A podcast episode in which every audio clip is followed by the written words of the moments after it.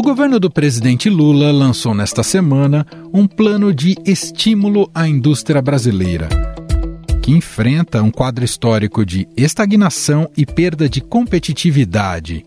O programa foi chamado de Nova Indústria Brasil que reedita políticas de antigas gestões petistas ao prever 300 bilhões de reais em financiamentos e subsídios ao setor até 2026. O conselho foi criado especificamente para a produção desse material e contém aí além de 20 ministérios, representantes de bancos, da sociedade civil e dos setores produtivos. Tudo isso para conseguir embasar melhor as decisões que vão ser tomadas e que vão ser colocadas em prática ao longo dos próximos anos.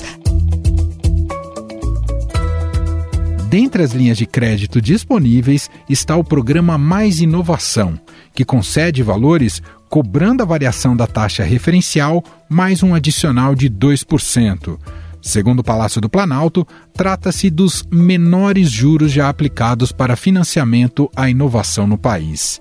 No evento, Lula afirmou que os 300 bilhões são um alento para a indústria dar um salto de qualidade. Finalmente, o Brasil juntou um grupo de pessoas que vai fazer com que aconteça no Brasil uma política industrial e muitas delas numa parceria entre a iniciativa privada e o poder público. Que Deus abençoe e que a gente possa cumprir isso que a gente escreveu no papel. Porém, os economistas já criticaram o programa. Em entrevista aqui ao Estadão, o economista-chefe da MB Associados, Sérgio Vale, afirma que a política é uma velha roupagem de coisas que a gente já conhece, uma velha política industrial baseada em usar recursos públicos. Em seu primeiro governo como presidente, Lula criou um estímulo estatal à industrialização, elegendo empresas de setores específicos na chamada política de campeãs nacionais. Além disso, concedeu crédito subsidiado via BNDES para compra de máquinas e caminhões e exigiu conteúdo local nas contratações feitas pela Petrobras. O presidente do BNDES, Aloysio Mercadante, rebateu as críticas e defendeu a volta do investimento estatal, alegando que os outros países também estão nessa trilha. Então o Brasil precisa olhar para essas experiências exitosas que nós tivemos de inovação, de, de, de, progresso tecnológico, de indústria de ponta, de alto valor agregado. O que é que eu não me conformo?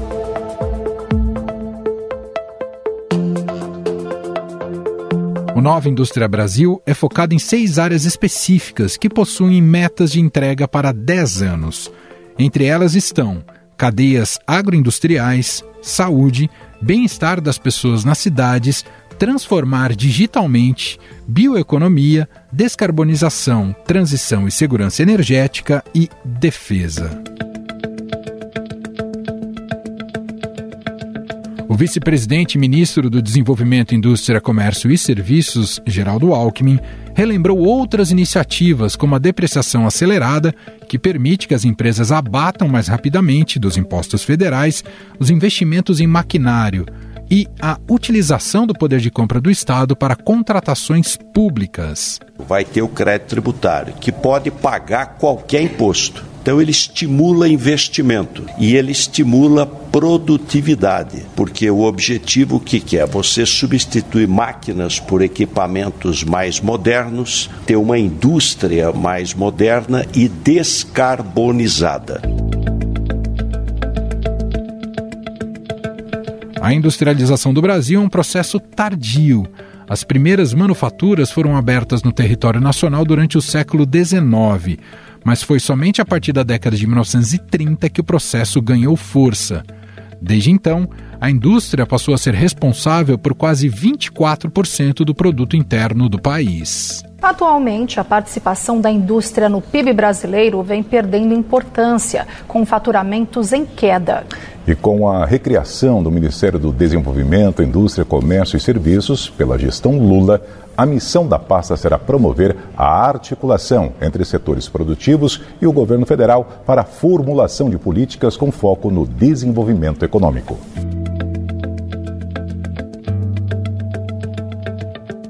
No entanto, em 1985, o setor representava 48% do PIB brasileiro. A alta carga tributária, burocracia, problemas de infraestrutura e custo de energia elevado são alguns dos fatores que explicam o porquê a indústria brasileira não consegue deslanchar. A Confederação Nacional da Indústria, CNI, lançou no fim do ano passado um plano de retomada da indústria. Segundo o documento, a política industrial tem quatro missões: descarbonização da economia, transformação digital, saúde e segurança sanitária e defesa e segurança nacional. Um dos objetivos do plano é simplificar o sistema tributário, eliminar esses juros cumulativos, fazendo com que esses créditos indevidos retornem às empresas, especialmente os créditos de exportação e investimentos.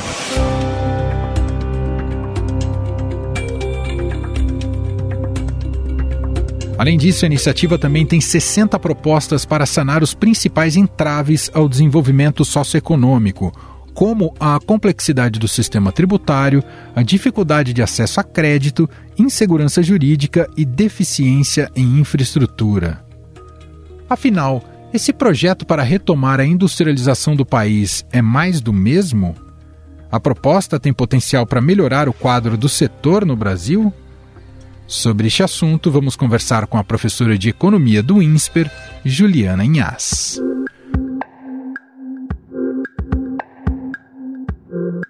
Olá, professora, seja bem-vinda, tudo bem? Oi, Emanuel, tudo bem? Obrigada pelo convite, é sempre um prazer conversar contigo. Bom, antes até de entrar no mérito do que propõe o governo para o setor industrial nesse plano anunciado nessa semana, quero te ouvir, Juliana, um primeiro diagnóstico da situação, o famoso do como chegamos até aqui. E já te pergunto, por que este setor, o setor industrial, tem tantas dificuldades para se desenvolver no Brasil? É o contexto da economia que mais atrapalha? Eu acho que é um conjunto. O contexto óbvio, né, Emanuel, é bem importante. O Brasil é um país com é, muita insegurança jurídica, a mesa que vira de uma forma muito fácil, né, usando aí uma expressão bem popular. O pessoal aqui gosta né, de virar a mesa, então as regras do jogo mudam muito fácil, muito rápido. Existe toda uma percepção de que as políticas aqui, elas muitas vezes são alteradas sem uma estudo maior, uma percepção dos seus impactos ao longo do tempo. Então, isso tudo causa, óbvio, uma incerteza muito grande para quem quer investir aqui. A gente soma a isso o fato de que a gente tem aqui no Brasil uma taxa de juros que é elevada historicamente, então isso já torna o custo de investimento muito maior, né? É o famoso custo de oportunidade, né, de se investir aqui, que faz com que a gente tenha que ter muito retorno para valer a pena se investir no Brasil. Só que a gente ainda tem uma sociedade cuja renda é baixa. Então, o mercado consumidor é um mercado consumidor muito mais frágil. É um mercado consumidor que tem potencial de consumo, mas infelizmente não tanto aí quanto é, nós gostaríamos e precisaríamos. Então, isso já delimita algumas é, dificuldades pelas quais a indústria passa. Do outro lado, a gente também não pode esquecer que a gente, ao longo aí do, dos últimos, das últimas décadas, a gente optou em alguns momentos claramente pelo desenvolvimento do setor agrário, né, do agro, porque é, o agronegócio fez muito mais sentido nas últimas décadas, dado seu grande potencial de crescimento, as suas grandes margens de lucro. Então, por uma questão também competitiva, a gente escolheu outro setor é, em detrimento a um setor industrial que foi ao longo do tempo ficando infelizmente obsoleto, que teve dificuldades para se modernizar, né, por conta tanto do preço das máquinas, dos equipamentos, da tecnologia, mas também até da dificuldade de trazer esse tipo de produto para alavancar a produção. Então isso foi criando aí uma, uma distância cada vez maior entre os setores e aí a gente chega então em 2024 com uma indústria que infelizmente é pequena, né? E em alguns aspectos muito competitiva, né? A gente vê uma grande, um grande potencial, especialmente na indústria que está ligada ao agronegócio, mas a indústria de transformação é uma indústria que, é, infelizmente, perdeu muito espaço para produtos que são produzidos com maior tecnologia, maior facilidade e custo muito menor. né, que é o caso do produto chinês, do produto em algumas, algumas é, questões, produto americano. Então, a gente ficou bem para trás, infelizmente. Em alguns aspectos foram escolhas nossas. Bom, o lançamento do plano nessa segunda, né, pelo governo, ensejou um debate sobre o quanto o Estado tinha que se endividar para estimular o setor, especialmente aí pelo financiamento via BNDES. Os mais liberais acreditam que o Estado deveria apenas regular e abrir mais a economia. Já os de uma linha mais desenvolvimentista dizem que é essencial que países invistam no seu setor produtivo mais estratégico. Como é que você se coloca nesse debate, professora? Emanuel, eu estou no meio dessa galera, talvez tendendo um pouco mais aos liberais. Eu acho que nesse, nessa discussão, honestamente, ninguém está nos extremos, ninguém está talvez completamente correto, embora é muito difícil, como você já deve ter percebido e, os nossos ouvintes também, em questões econômicas você tem uma certeza absoluta né, das, das ações e dos resultados. Eu, particularmente, não acho que a gente tenha que delegar ao setor público, né, ao governo, a responsabilidade inteira de desenvolver a economia. Porque vamos pensar no que aconteceu aí ao longo das últimas décadas. Essa não vai ser a primeira vez que o governo tenta estimular a nossa indústria. A gente já passou por inúmeros ciclos de estímulo à indústria. E quando a gente olha esses inúmeros estímulos à indústria, o que a gente percebe claramente é que, em boa parte do tempo, em grandes indústrias se aproveitaram né, desse grande estímulo que o governo deu, é, acabaram, é, de alguma forma, criando uma zona de conforto, sabendo que seriam estimuladas, e também não criaram seus próprios mecanismos de crescimento. Né? Então, a gente não pode delegar só ao governo, porque o lucro ele fica muito no lado privado da economia. Então, é importante também que a própria iniciativa privada crie seus mecanismos de crescimento e desenvolvimento do setor faz parte do jogo. Todos nós aqui fazemos parte dessa estrutura de mercado. Se a gente, enquanto mão de obra, tenta se valorizar e criar mecanismos para ser mais valorizado, o mesmo tem que acontecer com a indústria nos seus mecanismos de nossa tentativa de gerar potencial de crescimento. Agora, é óbvio que a gente também tem um outro problema, né? A gente tem é, no Brasil um, um cenário muito pouco favorável à produção. Né? Então, a gente tem uma estrutura tributária muito pesada, a gente tem uma taxa de juros elevada, a gente sabe que o pequeno negócio em específico sofre com custos muito elevados para se estabelecer, né? Isso explica, inclusive, a triste realidade de uma grande informalidade que o Brasil tem. Então, realmente não é fácil se posicionar, né? É porque o Estado aqui é muito pesado, ele é muito caro e ele partilha com essa estrutura produtiva, esses produtores, o seu gasto, o seu custo. Né? É, o, é o preço de se estar aqui. Então, para alguns produtores, isso realmente pesa muito.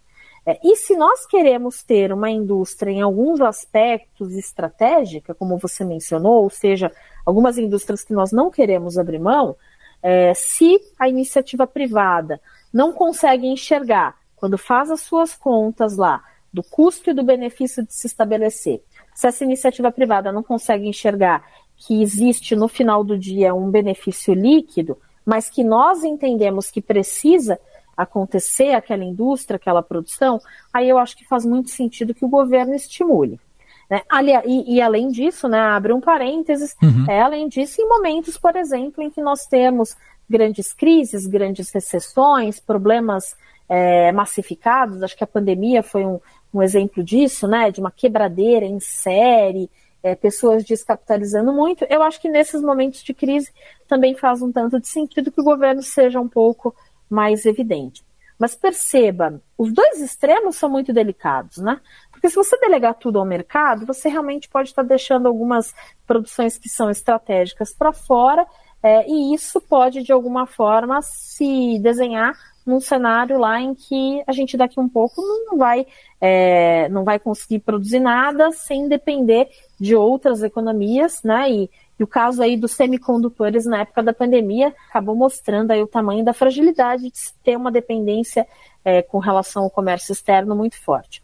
Agora, por outro lado, também não dá para ter só o governo tentando garantir isso, porque aí, nesse caso, se só o governo tenta fazer esse estímulo, a gente vai ter um custo que é compartilhado, porque a gente não pode esquecer que o gasto do governo se reverte em mais impostos que a gente vai pagar ou menos coisas que o governo vai dispor para o resto dos seus gastos. Então, de alguma forma, é a população que está bancando isso, mas ao mesmo tempo o benefício, a maior parte do benefício desse desenvolvimento ele é privado. Né? Então é o governo fazendo com que todo mundo partilhe nesse cenário de um desenvolvimento econômico para indústrias específicas, cujo benefício vai ficar no bolso só de alguns. Então os dois extremos são muito ruins, né? Me parecem muito inadequados. Então, depois de toda esse, essa volta, né, peço até desculpas para você pelo, por ter me alongado, mas eu acho que o meio do, do caminho é o, o mais ideal, né, é, o, é o cenário onde a gente talvez tenha mais probabilidade de ganhos. Se apontou muitos vícios aí no, no, nos planos apresentados pelo governo. Por exemplo, a gente pode caracterizar como protecionista demais, professor, especialmente pela exigência de conteúdo local? Sem dúvida, é uma política protecionista, né? É, ela, infelizmente, faz com que a gente relembre outras políticas que já aconteceram, né? É, eu tenho a impressão que, em alguns aspectos, essa política que foi apresentada ontem, ela é uma releitura né, de políticas que já foram feitas e aí a gente só faz aquela breve crítica que não precisa nem se alongar tanto, de que, bom, já foram feitas, e se estamos fazendo de novo, é porque elas não deram certo. O que, que garantiria que agora elas dariam certo, né? Porque, como você mesmo mencionou, são políticas, é uma política, né, que pensa em conteúdos locais, privilegia conteúdos locais. Será que a gente realmente deve fazer isso, né? Será que isso traz realmente benefício à economia? A gente não tem muitos dados, né? Infelizmente não foram apresentados estudos que mostram que a gente vai realmente ter benefícios fazendo isso. Eu considero sim uma política é, protecionista muito parecida com o que já foi feito. E, por outro lado, para olhar também aspectos positivos, é um plano que se esforça em estar alinhado com demandas estratégicas da agenda contemporânea, como a economia verde, professor? A parte dos eixos, né, que são trazidas ali na, na discussão, ela traz para a gente é, agendas que são caras para o Brasil, né, são importantes para o Brasil e que vão precisar cada vez mais é, serem desenvolvidas e pensadas. Né? Então, a gente está falando não só da economia verde, já volto nesse assunto, mas também, por exemplo, como a questão da segurança alimentar, né, de como é que a gente pensa é, ganhos de produtividade dentro da economia. Então, em grandes linhas, a política traz realmente um, um holofote para algumas agendas que precisam ser pensadas ao longo do tempo. Acho que o grande problema nesse caso é como essas agendas estão sendo desenvolvidas. Porque quando a gente está pensando, Emanuel, numa política industrial, e, e, e, essa política em si é uma política que não é barata. Né? A gente está falando aí de uma previsão de 300 bilhões para essa política industrial. Então a gente está falando de um investimento, de um gasto do governo maciço para tentar fazer com que nós tenhamos resultados em desenvolvimento industrial e crescimento econômico. É, só que quando a gente pensa nessa política em específico, ela ataca alguns pontos ainda que em pautas importantes, sem explicar como é que a gente vai chegar lá. Né? Então, quando a gente pega, por exemplo, a questão da economia verde, a gente tem ali uma, uma proposta de aumentar em, de uma forma é, bem significativa o consumo de biocombustível em detrimento a combustíveis fósseis. Mas como é que a gente vai chegar nisso? Né? Porque a gente tem que lembrar que a gente tem uma frota né, já de, de automóveis que já estão rodando, a maior parte deles com combustível que utilizam muito combustível fóssil. É, Para quem pode fazer a troca entre o combustível fóssil e o biocombustível, o consumidor, apesar de todas as preocupações que as pessoas hoje já têm com o meio ambiente, no final das contas a escolha acaba sendo o preço, acaba sendo aquilo que pega no bolso. Então, como é que a gente estabelece uma política que vai fazer com que a gente invista um recurso grande num desses eixos, como o caso da economia verde, mas como é que a gente consegue fazer com que ela realmente dê certo? Porque não é só, não depende só do investimento do governo para é, produzir biocombustível, não depende só de pesquisas para ter um produto melhor, vai depender também da outra ponta, né? A uhum. gente precisa, como diz a expressão, combinar com os russos, né? Então, acho que falta um pouco como é, entender como é que, apesar dessas pautas serem tão importantes, como é que a gente vai conseguir atingir os objetivos que o governo quer. Hoje isso ainda é bastante nebuloso. Para a gente fechar, professora, qual é o pior cenário se o plano der errado? Vai virar aumento de dívida pública e na ponta inflação? É, eu acho que esses são alguns efeitos, Emanuel. Acho que é importante a gente pontuar que, primeiro, num curto espaço de tempo, a gente não vai conseguir enxergar uma grande derrota desse plano, né? Porque são 300 bilhões. Né? Então, ainda que não dê certo, a gente está injetando um recurso importante dentro da economia que pode não estar tá chegando na oferta, na produção em si, mas que num primeiro momento pode virar sim um grande estímulo de demanda, né? Com o governo gastando mais, empresas de alguma forma gerando um pouco mais de renda, se mobilizando com esse recurso do governo, seja subsídios diretos, seja isenções, enfim. De alguma forma isso vai se reverter sim num primeiro momento como um impulso na economia. Então, no primeiro momento, a gente não vai talvez conseguir ver ou, ou mensurar o fracasso desse plano. Esse plano ele vai se mostrar muito é, ineficaz se a gente não conseguir fazer com que essas medidas estimulem de fato um crescimento da produção industrial de forma sustentável. Então, se a gente não conseguir ver empresas modernizando seus parques industriais, trazendo uma tecnologia mais é, de ponta, condizente, qualificando melhor a sua mão de obra, pensando em como é que alia é, uma tecnologia diferente, uma produção mais moderna com questões como o meio ambiente.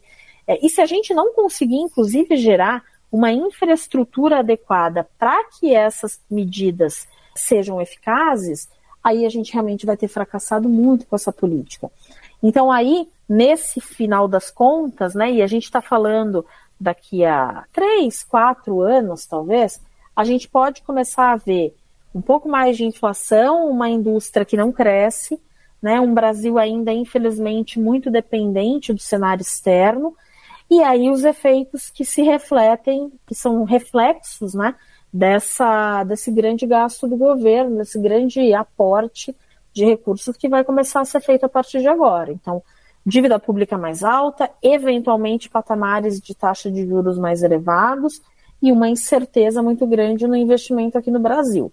É o cenário que a gente não quer ver de novo, né? A gente já sabe qual é o final dessa história, né? Então é o cenário Sim. que a gente gostaria de evitar ao máximo. Ou seja, uh, o maior risco é nos tornarmos unicamente um país agroexportador, que hoje já é nossa principal vocação. É isso, professor? Isso mesmo. O grande risco é que a gente nade, nade, nade e acabe, infelizmente, morrendo na praia. Né? É, sem um resultado efetivo, sem uma indústria mais forte, com uma dependência talvez ainda maior do cenário externo e numa fragilidade fiscal muito grande. Né? A frase ontem do, do presidente, ela traz um, uma preocupação adicional para a gente. Né? Ontem ele disse que dinheiro não era o problema o que mostra que ele realmente não tem essa preocupação nessa política com a sustentabilidade fiscal dela. Uhum. Né? Então, isso mostra que pode ser que a gente tenha um, um esforço tremendo nesse momento para não ter os resultados na frente, porque, novamente, a gente precisa é, entender como é que essas engrenagens vão funcionar em conjunto para dar certo essa política. Pode ser que a gente não consiga e, no final da história, a gente ainda tenha dívida maior incertezas maiores, juros maiores, e isso tudo, sem dúvida, acaba batendo muito mais na população que tem menos, na população que está mais vulnerável às condições econômicas. Então, infelizmente, pode acontecer de daqui a uns anos a gente entender que fizemos tudo isso e continuamos ser o Brasil de 2023, 2024, que é esse Brasil agroexportador, que não é ruim, né? É importante claro. a gente deixar claro que o agro é, segurou esse país durante muito tempo, continua segurando, mas a gente vai ter desperdiçado talvez um recurso que hoje para a gente é muito caro, né? Muito bem, nós ouvimos aqui a análise da professora de economia do INSPER, Juliana Inhas, participando mais uma vez com a gente. Muito obrigado, professora. Até uma próxima. Até, Emanuel. Até a próxima e muito obrigada pelo convite. Estadão Notícias. E este foi o Estadão Notícias de hoje, quarta-feira, 24 de janeiro de 2024. A apresentação foi minha, Emanuel Bonfim. Na produção, edição e roteiro, Gustavo Lopes, Jefferson Perleberg e Gabriela Forte. E a montagem é de Moacir Biasi. Escreva para a gente no e-mail podcast@estadão.com. Um abraço para você e até mais.